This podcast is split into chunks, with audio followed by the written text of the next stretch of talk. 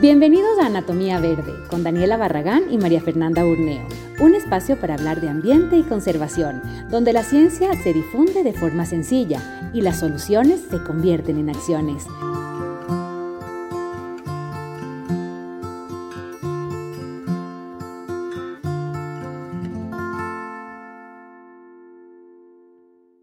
El día de hoy vamos a hablar sobre la deforestación, la reforestación y la restauración de bosques en Ecuador. Nosotros en este segmento te entregamos siempre un punto de vista diferente y sobre todo informarle a la ciudadanía qué es lo que está pasando con nuestro medio ambiente. Te cuento que alrededor de 60 mil hectáreas de bosque se deforestan al año en el Ecuador la tasa de deforestación más alta de Latinoamérica. Regiones con mayor deforestación son la costa y Amazonía, causas de incendios forestales, expansión de agricultura, extracción de petróleo y minas y la expansión urbana. Así que le quiero dar la cordial bienvenida a Juan Carlos Palacios, experto absoluto en este tema, eh, para tratarlo y para que la gente entienda un poquito cuando salen noticias o información sobre la deforestación y la reforestación. Bienvenido al programa. Eh, muchas gracias, Daniela. Es un placer estar en Hot 106 una vez más y bueno, pues poder conversar eh, contigo y también con la eh, radioaudiencia a quien saludo. Claro que sí. Cuéntanos un poquito, Juan Carlos, ¿qué está pasando en el Ecuador en relación a las altas tasas de deforestación que existen? ¿no? La gente generalmente está en su mundo y no entiende muy bien este tema de la deforestación, que realmente es un tema complicado en nuestro país. Eh, sí, la deforestación es un tema complicado en este y en todos los países donde se da. Eh, sin embargo, eh, los datos que han salido en estos días alertando de que es el país con mayor deforestación, en realidad se alejan un poco de la verdad. El Ecuador viene trabajando con una política pública bastante importante para mitigar la deforestación y también con un trabajo eh, muy fuerte con el sector eh, privado. Y las tasas de deforestación, que es lo más importante que se tiene que ver en estos casos, son tasas de deforestación que están descendiendo mucho más rápido que otros eh, países. Y esto se da por varias razones. uno es por la política pública, dos por la lejanía de los bosques, pero también porque existe una mayor y mejor conciencia ambiental. No con esto quiero decir que no es un problema, es un problema y debemos nosotros seguirlo eh, atacando de tal manera que esta deforestación se dé cada vez menor. Y también lo que tenemos que hacer es, por el otro lado, generar programas de restauración y de reforestación que vayan compensando de tal manera que la deforestación neta, que es un concepto en donde eh, es, la diferencia entre la deforestación total menos lo que se está restaurando, o sea, recuperando a través de restauración forestal o de plantaciones forestales, esa deforestación neta es la que debemos tender a que sea deforestación neta cero. Nosotros como país estamos, tenemos compromisos internacionales que hemos suscrito, pero yo no le veo ahí el tema. Los compromisos internacionales son, son, un tema. Lo fundamental es la cultura de desarrollo forestal que se debe dar en nuestro país de tal manera que este, esta problemática vaya disminuyendo.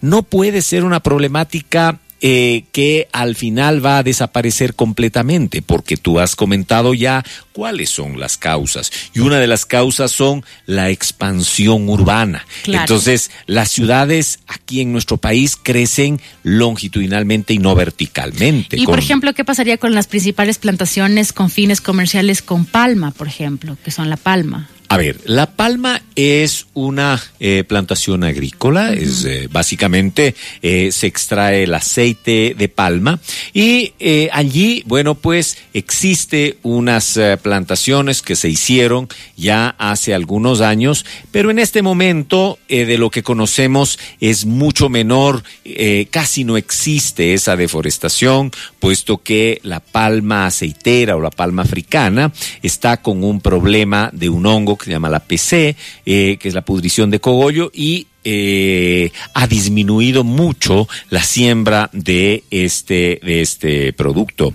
Entonces, eh, no creo que es por allí el, el, mayor tema de la deforestación. Nosotros tenemos vías de, eh, de acceso que se abren para proyectos mineros o proyectos petroleros y esas vías son las que muchas veces propician la generación de una deforestación para crear eh, eh, fincas alrededor de estas, de estas vías. Entonces, ahí hay que tener un trabajo fuerte como para que se abra la vía, que es natural, tiene que abrirse una vía, pero exista el control suficiente como para que no exista una, una deforestación o una degradación forestal alrededor de estas vías. Ok, por ejemplo, ¿cuál es la diferencia entre reforestar y restaurar, por ejemplo? A ver, sí, es, interesante. Eh, la restauración se la hace en sitios en donde existe vegetación natural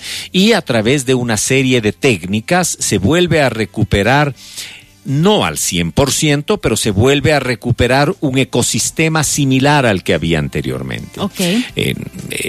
nosotros como organización, como Corporación de Manejo Forestal Sustentable, tenemos una gran experiencia haciéndolo en la Amazonía y en la costa, haciendo eh, restauración de bosque secundario. Entonces, eso es la restauración. Y la reforestación quiere decir que nosotros ponemos árboles donde antes existían, pero la reforestación se da eh, por, eh, se, puede dar por dos vertientes. Una reforestación de conservación con árboles nativos para eh, recuperar un área y otra la comercial para conseguir madera, porque debemos entender que la madera es un producto que lo utilizamos todos y todo el tiempo. Entonces, tenemos esas dos formas de hacer reforestación. Hay muchas campañas de reforestación en este rato, ¿no? En el país que uno puede mirar, que uno puede observar, que te sacan en los noticieros, entre otras cosas, pero ¿cuánto sirve reforestar y cuáles son las condiciones para que este tipo de aportes sean realmente funcionales para mitigar el problema en Ecuador? Bueno, primero, mientras más campañas hay, creo yo que la conciencia se está aumentando y eso es muy bueno. Lo segundo tiene que ver con en dónde reforestar y con qué reforestar. Y para eso se requiere, sí, la asistencia de un experto o de una empresa o de una organización experta que te pueda decir qué tienes, con qué especies tienes que reforestar en los sitios donde vas a hacerlo. Para dar una idea, este fin de semana hemos estado con eh, eh, un, un, grupo importante de personas. Eh, representantes de la Sociedad de Ingenieros Petroleros del Ecuador, en donde hemos hecho una reforestación de 2.500 árboles en el Hilaló con especies nativas y tenemos un programa con ellos de 10.000 árboles. ¿Qué hacemos nosotros? Identificamos cuáles son las especies endémicas de la zona y generamos una reforestación para poder eh, recuperar esa zona. No vamos a conseguir el mismo ecosistema que teníamos hace 200 años en el Hílalo, pero lo que sí vamos a conseguir es una cobertura arbórea importante con especies nativas que el día de mañana van a, a asemejarse a lo que era eh, inicialmente esa zona. Claro que sí. Hace un rato hablaba sobre, sobre el tema de la madera, ¿no? Eh, y sí, sí, sí es importante que la gente entienda. Cuéntanos sobre el concepto de la madera legal la que es, legal, muy porque hay la ilegal, obviamente, ¿no? Que la gente en general no conoce, no sabe. Es correcto. A ver, la madera es un, uno de los productos del bosque, uno, porque tenemos muchos, tenemos el bambú también, tenemos fibras y tenemos otros productos, semillas que salen del bosque. La madera es lo que utilizamos todos los seres humanos, en 5.800 productos que son derivados de la madera.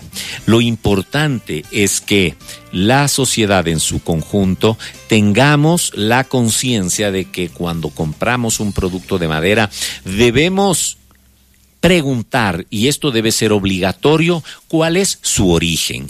Si el origen es de un manejo forestal sustentable o de un aprovechamiento de una plantación forestal que fue plantada para eso, para, para, para eh, cosechar madera, obviamente estamos haciendo una compra de un producto que tiene un origen en la legalidad. Es súper importante promover esto. Es fundamental. Que la gente pregunte dónde Es correcto. Y dejo, de, debo comentar a, a, la radioaudiencia que hace dos semanas se dio un, eh, una, un paso extremadamente importante en el país, puesto que el ministerio ya publicó, promovió lo que se llama el punto verde forestal, que es un reconocimiento a todos los actores comunitarios, eh, micro y pequeñas empresas, artesanos eh, y también a las empresas comerciales para que en donde uno vea el logo que va a ser difundido de Punto Verde Forestal, sabemos que ese producto que viene del bosque tiene un origen legal. Legal. Porque el problema cuando nosotros compramos en cualquier sitio un producto o un pedazo de madera hecho tabla, hecho viga, y no sabemos su procedencia, muy posiblemente estamos propiciando la deforestación o estamos propiciando el robo de eh, árboles, de bosques, inclusive de áreas naturales. Juan Carlos, y por ejemplo, estas personas que venden este tipo, como tú dices, esta madera, esta viga, eh, ¿no pueden cerrar los negocios? Y decir, bueno, estás haciendo las cosas ya en un tema más grande, ya gobierno. Sí, existen, existen campañas permanentes que van hacia esa, en, esa dirección. Hay muchos negocios que se van eh, eh, cerrando y tienen que ir estos negocios entrando en un proceso de legalidad. Y si no entran en un proceso de legalidad, tienen que eh, eh, cerrar. Lo importante es que el país como, como, como, como sociedad lleguemos a generar una cultura forestal que nos permita, eh, primero, identificar los productos y los servicios que nos vienen del bosque, de las plantaciones forestales comerciales y ver los beneficios que nos traen. Y obviamente entrar en un proceso de eh, adquirir esos productos, porque además cada vez que adquirimos un producto de madera, lo que estamos haciendo es tener un sumidero de carbono en nuestra casa. Y eso es bueno. Entonces, si nosotros el día de mañana el, la madera que estamos utilizando la volvemos a reforestar, nosotros tendremos un ciclo virtuoso de apoyo al cambio climático. Entonces, eso también es importante, es relevante saber que los bosques tienen funciones. Hay bosques que eh, lo, lo, que nos hacen es ofrecernos servicios ambientales y los cuales tienen que ser conservados, protegidos, manejados sustentablemente y hay otros que nos entregan materias primas para nuestra convivencia. Y esto obviamente nosotros vuelvo a repetir, con lo que hace un momento, utilizamos productos de madera todo el tiempo, absolutamente todos utilizamos productos de madera. Claro.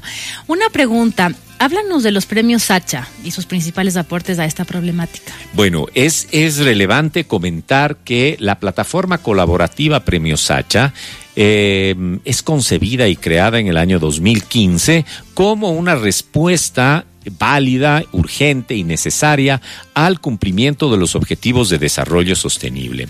Y consiste en reconocer las mejores prácticas forestales y de usos de productos del bosque que son de origen legal. El, eh, es, una, es un reconocimiento bianual, iniciamos en el 2015, eh, hemos tenido tres ediciones, 2015, 2017, 2019, acabamos de pasar hace menos de dos semanas la premiación de las 550 postulaciones en las 12 categorías. Y en este año hemos tenido ya la participación de siete países, de proyectos de siete países, fotografías de siete países que eh, nos dan cuenta de que existe en, el, eh, cada vez más interés en demostrar que los proyectos, las acciones, las actividades que se están desarrollando alrededor del bosque son amigables. Y esto tenemos que seguir impulsando. Esta es una plataforma eh, eh, colaborativa, somos 37 instituciones, organizaciones nacionales, internacionales, que estamos en este proceso y que obviamente queremos seguir generando esa conciencia de tal manera de tratar de cumplir con los objetivos de desarrollo sostenible al año 2030 y los posteriores objetivos de desarrollo que vayan en la misma dirección. Qué bien, qué bien, Juan Carlos.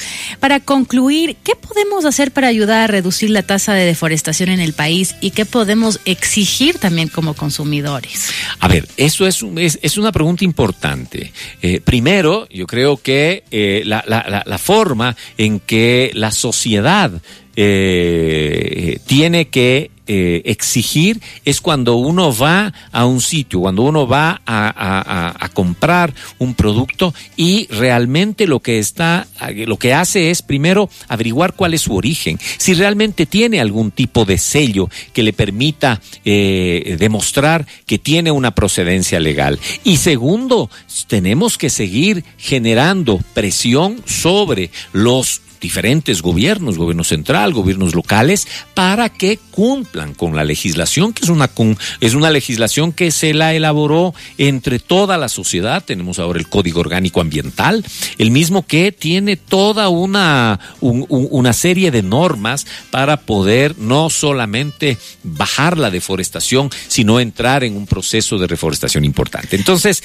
creo yo que también la sociedad en su conjunto tiene un rol relevante en esta parte. Claro, y lo que decías antes, eh, cada vez que compremos un producto de madera, una pieza de madera, ¿de dónde viene? hacernos esa pregunta, preguntar a la persona que nos está vendiendo, indagar un poquito más y no solamente quedarnos en la parte superficial, qué linda esta pieza, me la llevo a casa, ¿no? Sí, correcto, pero eso es solamente cuando hablamos de un producto que es la madera. Claro. Pero también la sociedad tiene que estar tiene que saber que los bosques son proveedores de una serie de servicios. Capturan carbono, generan oxígeno, eh, regulan el ciclo hídrico, generan un paisaje. Y la sociedad en su conjunto tiene que estar dispuesta también a revertir a quienes están generando esos servicios, quienes cuidan los bosques, quienes mantienen los bosques, tienen que revertirles a través de de, las, de, las tasas que en muchos municipios se cobran para poder mantener estos ecosistemas y para que estos puedan seguir generando servicios ambientales. Entonces tenemos servicios ambientales por un lado y productos forestales por, por el otro. Muchas gracias Juan Carlos por haber estado con nosotros en nuestro segmento de Anatomía Verde. Espero que la gente que nos escuche entienda un poquito más del concepto. Pueden seguir también este programa a través de la página de Fer Burneos. Ella sube siempre los programas y todo lo que hablamos en este, en este segmento. Si tienen preguntas o lo que ustedes necesiten lo pueden hacer a través de Fer Burneos en su Instagram. Eh, Juan Carlos, ¿tú tienes alguna página o eh, alguna, algunas páginas que la gente puede entrar? Tenemos varias páginas. Eh, está la de, tenemos varias plataformas. Una es Ecuador Forestal, www.ecuadorforestal.org. también tenemos una plataforma que es Promadera eh, eh.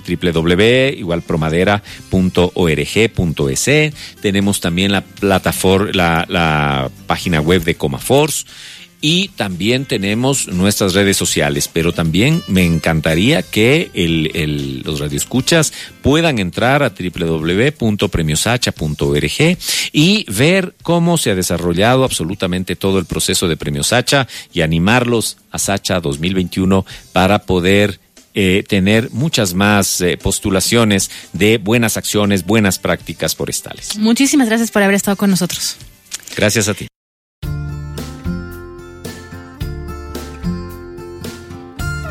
Gracias por ser parte de un episodio más de Anatomía Verde.